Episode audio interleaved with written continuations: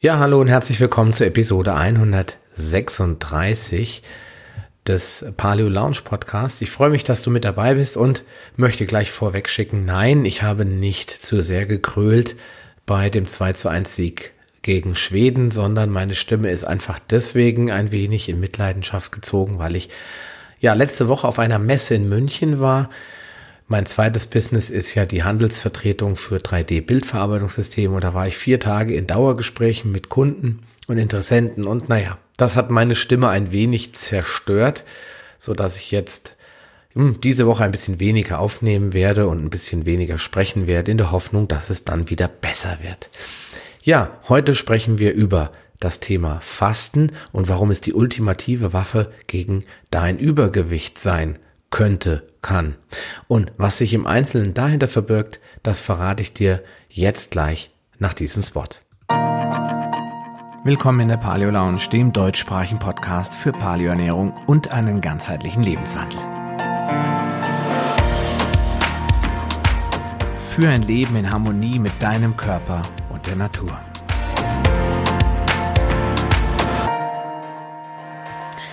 Ja, Fasten, die ultimative Waffe gegen Übergewicht. Wenn du mir schon eine Weile folgst, weißt du ja, dass ich bereits vor einigen Jahren mit meiner Frau gemeinsam damals die ersten Erfahrungen im sogenannten Langzeitfasten gemacht habe und damit auch sehr erfolgreich gewesen bin. Allerdings ähm, ist es dann so ein bisschen eingeschlafen und erst durch meine ja, fulminante Ernährungsumstellung, so circa 2010, hat das, ja, ist das ganze Thema Fasten wieder in Fokus gerückt, denn schließlich ist es immer sehr viel einfacher, nichts zu essen, als das Richtige zu essen. Und ähm, ja, ich habe dann mit dem Paleo-Thema erst angefangen 2016. Vorher habe ich ja, wenn du mich so ein bisschen verfolgst, einige andere Diätformen getestet und ausprobiert. Und ähm, ja, durch Paleo bin ich eigentlich so erst so richtig zum Fasten und da im Speziellen zum intermittierenden Fasten gekommen.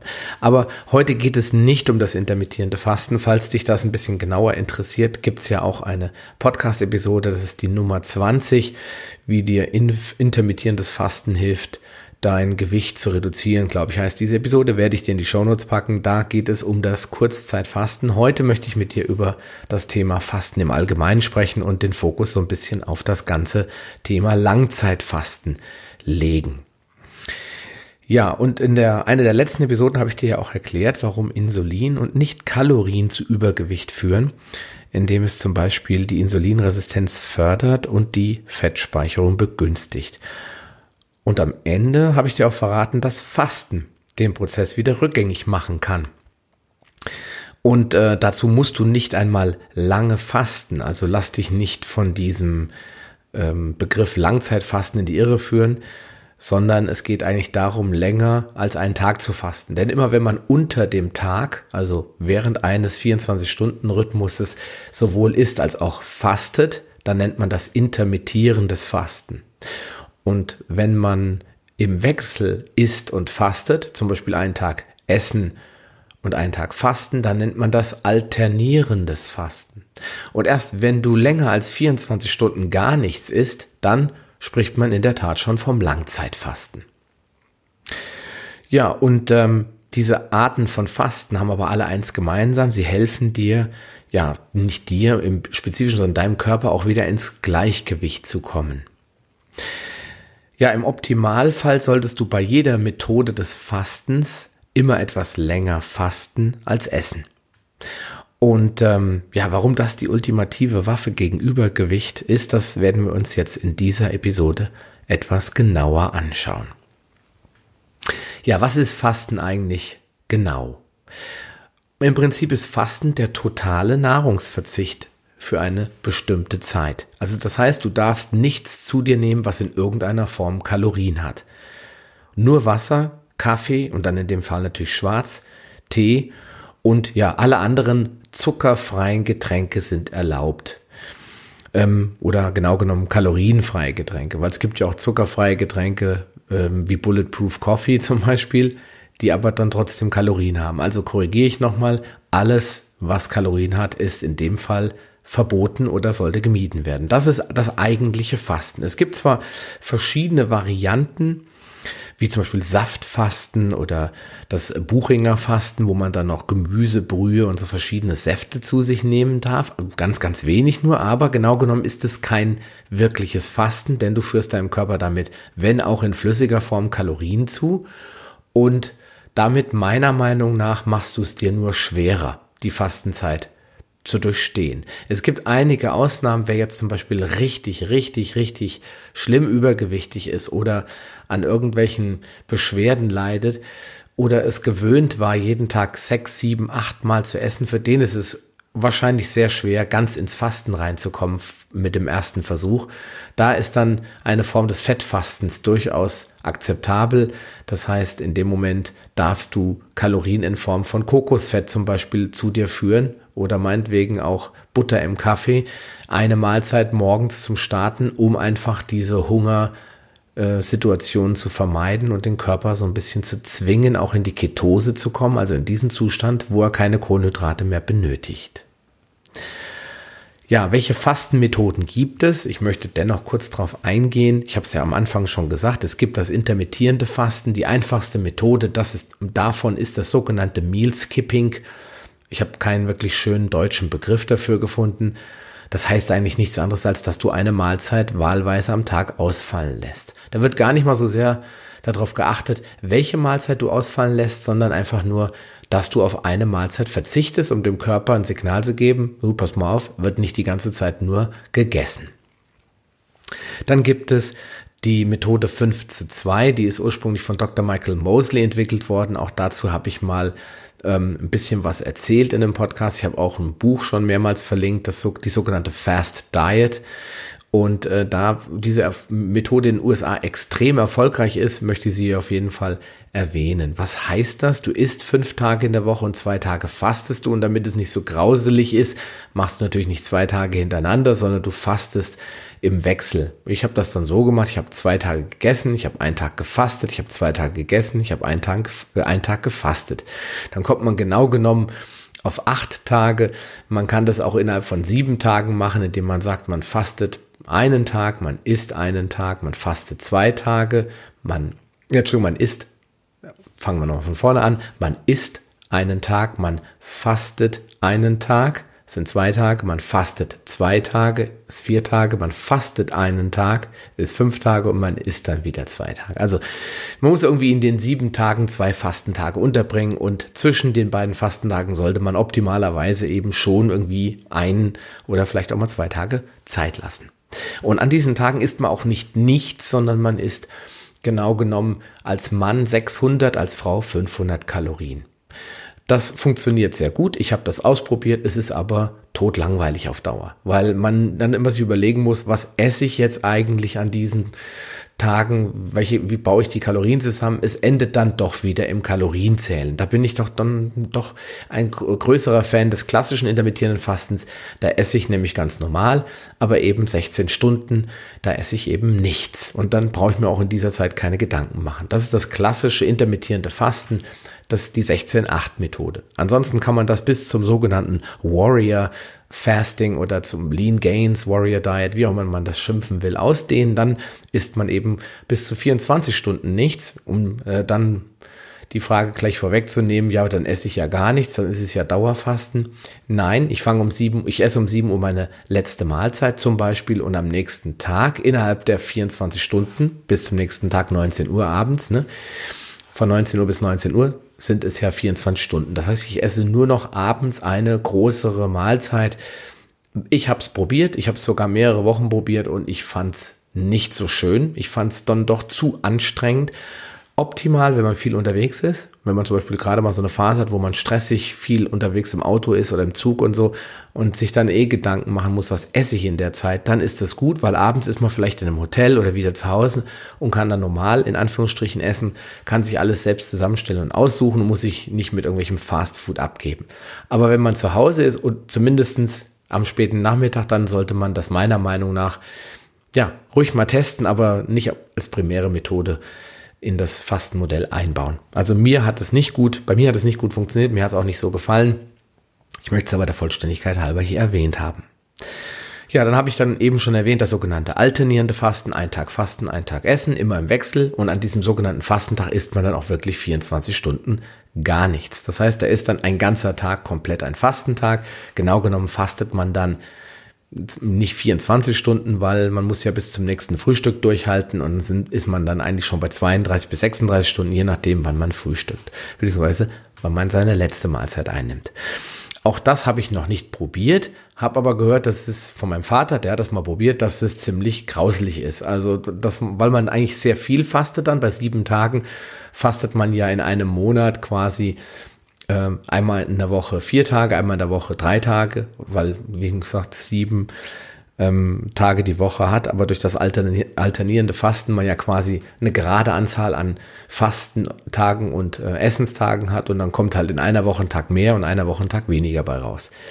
Kann man auch mal testen. Schreib mir eine Mail und berichte mir, wie es bei dir funktioniert hat. Ich persönlich habe es noch nicht ausprobiert. Mal schauen, ob ich es demnächst mal in Angriff nehme. Ja, und dann kommen wir zum Langzeitfasten und darum geht es eigentlich heute in diesem Podcast im Speziellen. Und ich möchte nicht ähm, außen vor lassen, dass es auch noch eine extremere Variante des Fastens gibt, nämlich das sogenannte äh, Brahma-Fasten, so wie das im Re religiösen genannt wird, oder auch die äh, der Ramadan, da wird das auch so ge gehalten, nur nicht eben dauerhaft, sondern äh, während die Sonne da ist, also alles, was am, während des Sonnenaufgangs ähm, konsumiert wird, muss kalorienfrei sein, wobei die äh, beim Ramadan sogar auf Wasser verzichten und deswegen nennen wir das hier als extremste Methode das sogenannte Trockenfasten. Und da gibt es so ein paar Gurus, die gehen nicht mal mehr duschen in dieser Phase und putzen sich auch die Zähne nicht. Das heißt, die vermeiden sämtlichen Kontakt mit Wasser.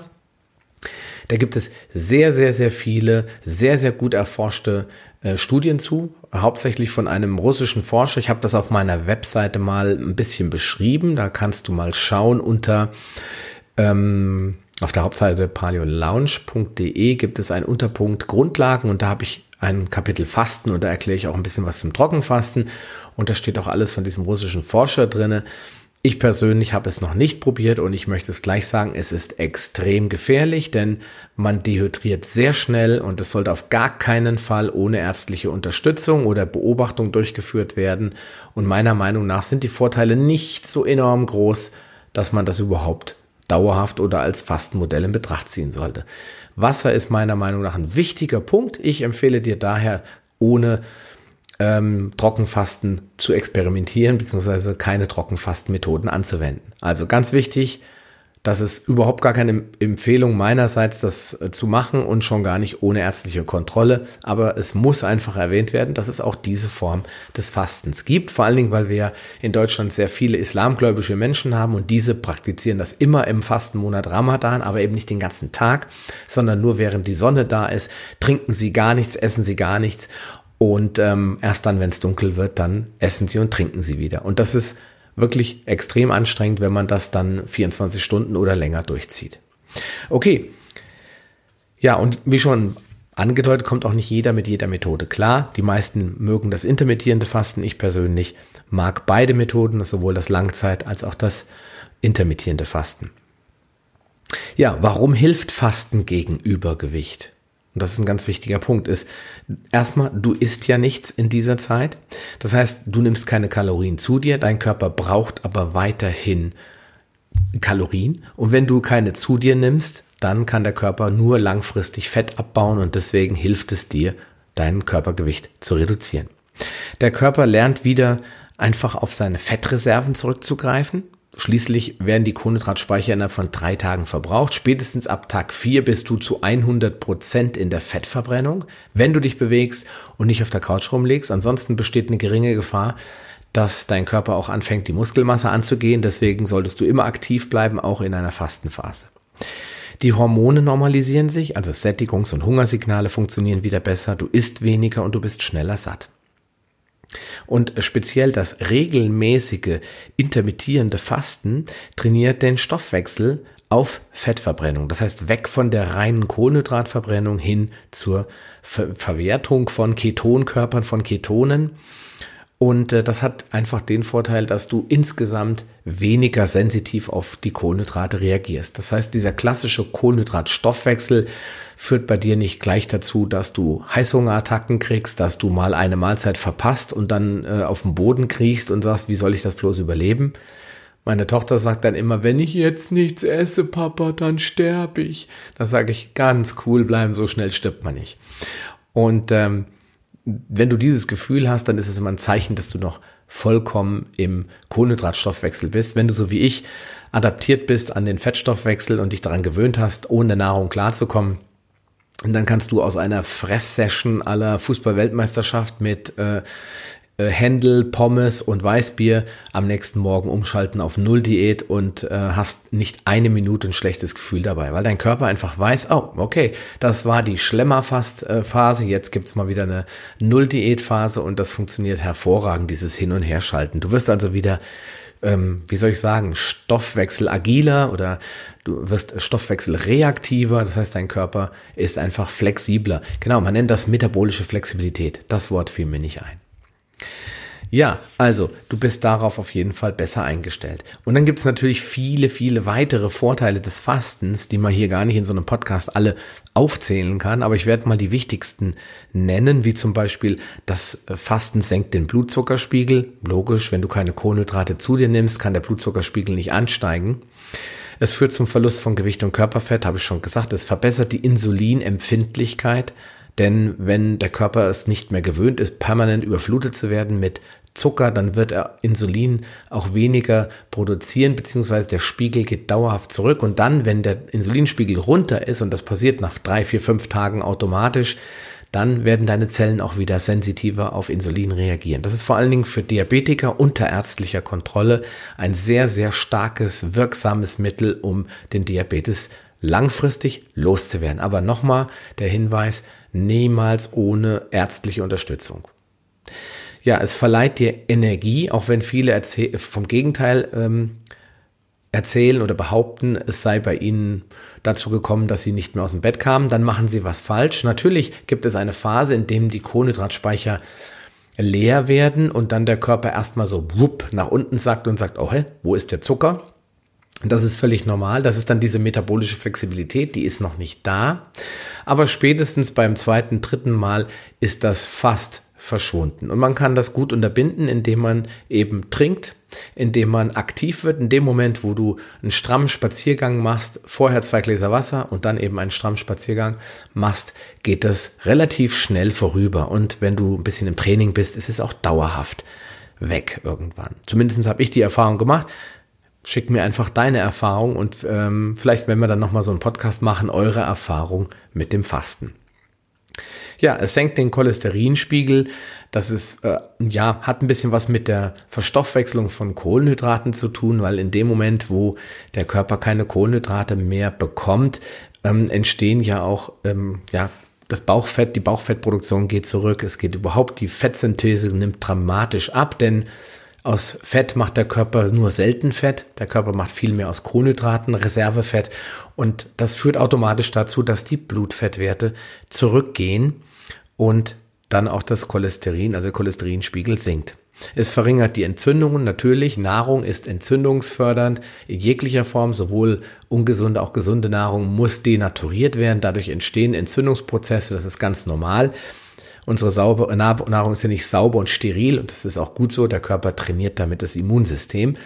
Aber chronische Entzündungen, die zum Beispiel durch falsche Nahrung entstehen, oder die im Körper überhaupt entstehen durch einen ungesunden Lebenswandel, mangelnde Bewegung, mangelnden Sport, die können dann ausheilen, weil der Körper, das stärkste Immunorgan, der Darm, Zeit hat, regenerative Prozesse, Reparaturprozesse in Gang zu bringen. Dann ist es wirklich kinderleicht, denn da kann man nichts falsch machen beim Fasten. Wenn man gesund ist, in Anführungsstrichen, dann kann man beim Fasten wenig falsch machen. Weil man wird ja nicht gezwungen, 8, 9, 10, 12, 15, 20 Tage zu fasten, sondern man kann nach drei Tagen sagen, oh, es geht nicht mehr, ich kann nicht mehr und dann fängt man wieder an zu essen. Und wenn man nach sieben Tagen sagt, ich fühle mich tipptopp, ich bin jetzt jeden Tag schwimmen gewesen oder laufen gewesen, dann kann man einfach weiter fasten. Man kann dabei nichts falsch machen. Beim Nichtsessen kann man nichts falsch machen. Mit Ausnahme von Menschen, die Diabetes haben, die ähm, in irgendeiner Form äh, eine Stoffwechselkrankheit haben, wie zum Beispiel Gicht, die sollten das nicht tun. Also wirklich chronisch Kranke, Diabetiker Typ 1, Typ 2 sollten nicht einfach losfasten, sondern die sollten das immer mit ihrem Arzt machen. Die müssen ja aufs Insulin auch eingestellt werden, damit äh, sie eben nicht zu viel bzw. nicht zu wenig davon haben. Und äh, bei Gichtkranken kann das sein, dass, äh, weil einfach vermehrt Säure produziert wird in den ersten Tagen, dass die dann mit Schmerzen und Beschwerden zu kämpfen haben. Auch die sollten mit ihrem Arzt reden, ob sie das in irgendeiner anderen Form einleiten können, damit es nicht so unangenehm ist. Aber ansonsten ist es wirklich kinderleicht. Ja, und du kannst die kleinen Freuden des Lebens genießen. Natürlich ist Fasten alles andere als erfreulich, obwohl ich fühle mich immer tipptopp in der Zeit, aber die Zeit danach. Für Menschen, die mit Diäten schon seit Ewigkeiten kämpfen, denen wird nach einer erfolgreichen Fastenperiode, und seien es nur 24 Stunden, sehr schnell auffallen, dass sie Gewicht verlieren, wenn sie das regelmäßig wiederholen. Ein Tag im Jahr Fasten bringt genau genommen nichts, ja, vielleicht minimal, aber nicht wirklich merklich. Wenn man aber jeden Monat mal ein, zwei, drei Tage fastet, ich faste jeden Monat drei Tage, manchmal sogar sieben, dann äh, führt das zu enormen gesundheitlichen Vorteilen und es führt dazu, dass einem der Körper über diese metabolische Flexibilität die ein oder andere Sünde auch gerne verzeiht. Das heißt, wenn man aus dem Sommerurlaub kommt und man hat dann doch ein paar Pina Coladas zu viel an der Bar getrunken und äh, das Buffet war dann doch zu lecker, man konnte nicht immer die Finger davon lassen, dann hat man mit Fasten eine relativ einfache Möglichkeit, wieder auf Normalniveau zurückzukehren ohne dass man danach drei Monate lang Brigitte-Diät oder Low Carb machen muss und wieder auf jedes nur so schöne Detail des Essens dieses wunderbaren Genusses verzichten müsste. Und deswegen sage ich, es fast eine Alternative, vor allen Dingen für Leute, die überhaupt gar keine Lust haben, ja, in irgendeiner Form sich einzuschränken, was die Lebensmittelart betrifft. Die sagen, ich möchte aber nicht auf Brot, auf Brötchen oder was auch immer verzichten. Für die ist das natürlich eine gute Lösung. Ja, jetzt gibt es natürlich noch so ein äh, paar Punkte, die ich ansprechen möchte. Erstmal möchte ich noch sagen, es funktioniert bei jeder Ernährungsweise. Das ist auch ganz wichtig. Also wer jetzt zum Beispiel Veganer ist, der kann auch genauso fasten wie jemand, der Vegetarier ist oder Flexitarier oder Paleo-Anhänger oder der ganz normal ist, jeder Mensch kann das anwenden, weil nichts essen. Ja, wenn ich jetzt sonst nur vegan esse, dann esse ich dann halt nichts. Wenn ich sonst nur Fleisch esse, esse ich halt dann nichts. Und wenn ich vegetarisch, also ovo-lacto-vegetarisch mit Fisch und Eiern und Milch oder meinetwegen nur Eier und Milch esse, dann esse ich dann halt nichts. Und wenn ich mich nur übertrieben gesagt von McDonald's ernähre, dann esse ich dann halt nichts. Es ändert sich nichts. Es kann bei jeder Ernährungsweise angewendet werden. Und dadurch ist es sehr flexibel. Ich finde es auch generell flexibel. Ich habe es ja schon eben gesagt, wenn ich nicht mehr will, höre ich auf. Also wenn ich jetzt faste und auf einmal, ich sag's jetzt einfach mal so, heiratet mein bester Kumpel und sagt, du ganz spontan, wir waren in Las Vegas, wir sind wieder in Deutschland, ich habe die meine Lebensgefährtin geheiratet, wir wollen jetzt noch eine coole Party machen. Äh, bringst du deine coole, ähm, deinen Tortellini-Salat mit oder deine äh, scharfen Frikadellen? Dann kannst du natürlich sagen, du lass mal, ich feiere nicht mit, weil ich faste gerade. Oder du kannst sagen, oh, kein Problem, ich habe jetzt zwar gerade zwei Tage gefastet, aber Mensch, hey, das ist doch ein Happening, da müssen wir feiern. Dann kannst du einfach flexibel abbrechen. Es ist ein bisschen schwieriger, wenn du gerade zehn Tage gefastet hast. Und dann darfst du dich nicht zu sehr übernehmen. Da ist die Flexibilität so ein bisschen von deiner Darmflexibilität, von deiner ja, Magen-Darm-Funktionalität abhängig. Wenn du dann bei deinem Kumpel nur äh, medium gebratene Steaks isst, könnte es sein, dass du dann auf der Not, in der Notaufnahme landest, weil dein Darm einfach das noch nicht verstoffwechseln und verarbeiten kann.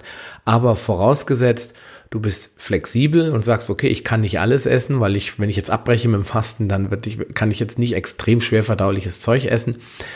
Dann äh, bist du mit dem Fasten auf jeden Fall ziemlich flexibel. Ja, das könnte also für dich der Start in ein neues Leben sein mit dem Fasten und deswegen empfehle ich dir in den wenigen Schritten vorzugehen und zu sagen, fang mit dem intermittierenden Fasten an. Wenn du ganz, ganz, ganz am Anfang stehst, beginne mit dem sogenannten Meal Skipping. Lass einfach mal das Frühstück ausfallen, so habe ich damals auch angefangen und arbeite dich dann rein in das intermittierende Fasten, in die klassische 16 zu 8 Methode.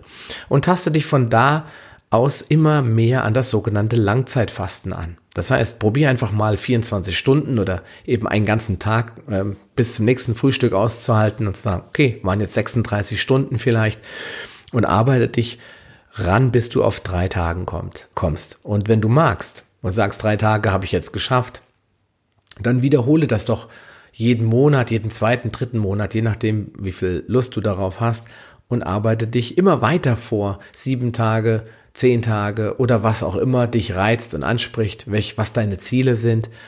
Und ja, schick mir auf jeden Fall deine Erfahrung. Mein Rekord liegt jetzt bei zehn Tagen. Danach war ich völlig fix und fertig und hatte auch keine Motivation mehr. Ich habe, ja, ich sag mal, während ich nicht gearbeitet habe, ich nur noch ans Essen und ans Kochen und ans Backen gedacht.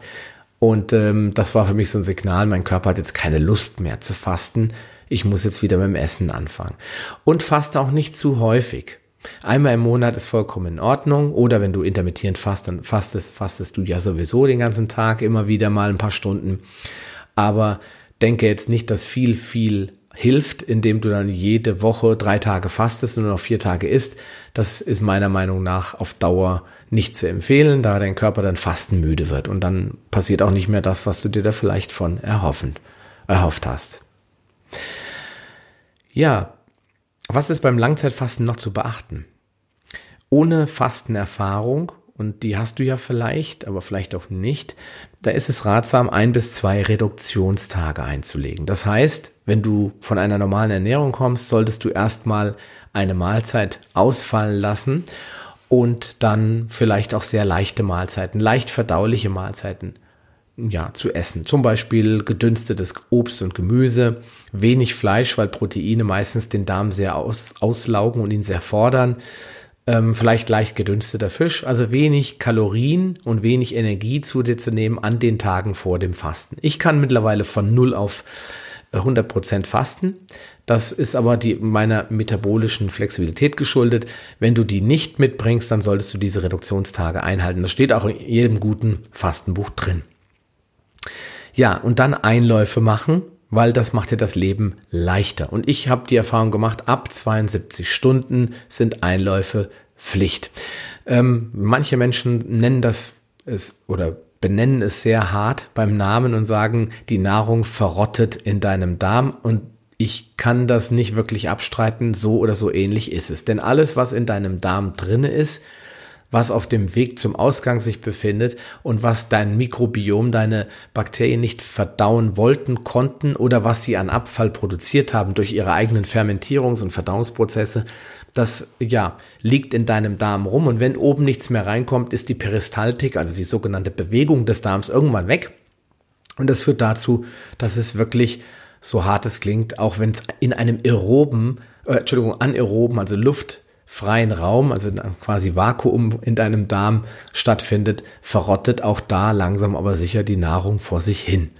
Und dementsprechend empfehle ich, nach drei Tagen einen Einlauf zu machen und diesen dann alle zwei Tage, also zwei Tage Pause dazwischen zu lassen, also genau genommen alle drei Tage, je nachdem, wie lange du fasten willst, zu wiederholen.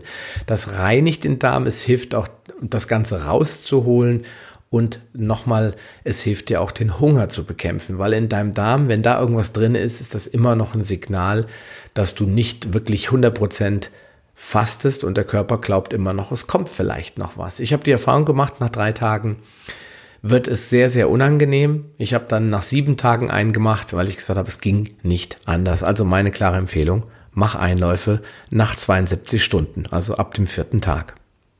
Und ab ähm, einer Fastendauer von circa sieben Tagen empfehle ich auch allen, die mich darauf ansprechen, Aufbautage zu machen. Das mache auch ich, denn meine Verdauung ist jetzt nicht so flexibel, dass ich gleich das vollständig normal essen kann.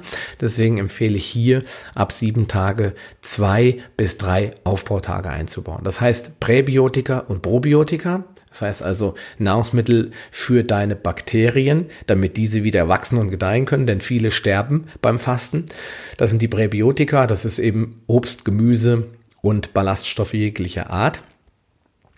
Und dann Probiotika, auch dazu habe ich ja schon einiges erzählt. Das sind dann halt äh, aktive Bakterienkulturen. Diese findest du in fermentierten Lebensmitteln wie Kimchi, Kombucha, Kefir, äh, Joghurt ähm, oder auch in Tablettenform Probiotika, die man überall kaufen kann. Das solltest du auf jeden Fall in den Aufbautagen tun und wenig schwer verdauliches essen. Also ich esse meistens Knochenbrühe, ich trinke Kombucha und ich mache in diese Knochenbrühe meistens äh, ein paar Paleo-Nudeln rein oder Kamutnudeln oder aber sehr, sehr dünne, die dann sehr weich werden. Und ich mache Bouillongemüse rein. Das ist dann meistens so sehr, sehr, sehr klein gehacktes Gemüse. Ich mache dann Kräuter rein, Salz und manchmal noch so ein bisschen abgehangene, sehr, sehr, sehr trockene sehr, sehr salzige Mettwurst, die in kleinen Scheiben da drinnen schwimmt, wird sie, die wird dann relativ schnell weich und hilft dir ebenfalls auch wieder zu Kraft zu gelangen. Das musst du einfach ausprobieren, wie das bei dir ankommt und was dein Darm mitmacht, bevor es Bauchschmerzen gibt. Du wirst es merken, es geht relativ schnell. Und wenn du dann sagst, oh, jetzt habe ich so ein Stechen im Bauch, dann hör auf zu essen oder bleib bei flüssigen Nahrungsbestandteilen und probier das dann ja ein paar Stunden später mit einer weiteren Mahlzeit aus. Diese drei Aufbautage helfen dir, wenn du mehr fastest, 10, 15, 20 Tage, musst du die Aufbautage zwangsläufig erhöhen, weil dein Körper irgendwann das Verdauen quasi verlernt hat. Ja, und wenn du dir nicht sicher bist, ähm, in puncto Nährstoffmangel. Ich bin ja davon überzeugt, wir alle haben genug Nährstoffe gespeichert für zehn Tage Fasten. Aber wenn du da Bauchweh hast, jetzt im symbolischen Sinne und sagst, okay, hm, da fühle ich mich unwohl bei, ich will ja nicht in den Mangelzustand kommen, dann nimm halt ein Multivitaminpräparat. Du solltest aber vorher den Apotheker fragen oder mit dem Arzt sprechen, äh, wie es mit der Verdaulichkeit aussieht. Manche Präparate sind dafür bekannt, dass sie ganz gut auch nüchtern funktionieren. Aber wenn es ein Präparat ist, das eigentlich nur dann gut funktioniert, wenn das mit Nahrung aufgenommen wird, dann würde ich es lieber ganz weglassen. Ich habe noch keinen Mangelzustand gehabt bei mir, selbst seit zehn Tagen nicht, weil die Aufbautage relativ gut mit Mineralstoffen ähm, ausgebaut waren und ich auch vorher immer sehr mineralstoff- und nährstoffreich esse. Ja, und dann kommen wir schon zum letzten, zu den letzten Punkt, nämlich wer darf nicht fasten? Und das sage ich immer wieder, Kinder auf gar keinen Fall und Jugendliche auch nicht bis zum 18. Lebensjahr. Also erst wenn sie volljährig sind, dann sind sie sowieso für sich selbst verantwortlich und wenn sie dann wollen, dann können Mama und Papa eh nichts gegen machen. Aber man sagt, bis maximal zum 18. Lebensjahr können Kinder und Jugendliche wachsen und deswegen sollten sie da keinen Nährstoff Mangel erleiden und beim Fasten ist, kommt es immer zu einem kleinen Nährstoffmangel. Nur bei jemand, der ausgewachsen ist, ist es nicht wirklich relevant. Für jemand, der noch wächst, der noch viel mehr Nährstoffe braucht, kann das zum Problem führen. Schwangere dürfen natürlich um Himmels Willen niemals fasten und auch stillende Mütter, weil die Nährstoffe übertragen sich ja auch in die Milch. Und wenn äh, die Muttermilch nährstoffarm ist, dann schadet man nur dem Baby. Also sollte man auch als stillende Mama auf keinen Fall fasten. Und wer, und das erklärt sich, glaube ich, selbst, natürlich überhaupt niemals fasten darf, ist jemand, der unterernährt ist. Nämlich unterernährte Menschen haben einen gefährlich niedrigen Körperfettanteil und wenn die fasten, dann droht wirklich eine tödliche Komplikation. Insofern auf gar keinen Fall dürfen diese Menschen fasten. Und wer sollte nicht ohne ärztliche Beobachtung fasten? Diabetiker, die Insulinpflichtigen vor allen Dingen und auch meiner Meinung nach die Diabetiker Typ 2 nicht, denn die müssen ja immer regelmäßig beobachtet werden, wenn sie fasten, um ihr Insulin dann runter zu regulieren. Wenn sie nämlich keine Kohlenhydrate mehr zu sich nehmen, brauchen sie auch weniger Insulin. Und sonst spritzen sie sich unter Umständen ins Koma und das ist gefährlich und kann auch tödlich enden. Deswegen sollte ein Diabetiker Typ 1 generell gar nicht fasten ohne ärztliche äh, Beobachtung und ein Typ 2 genauso wenig.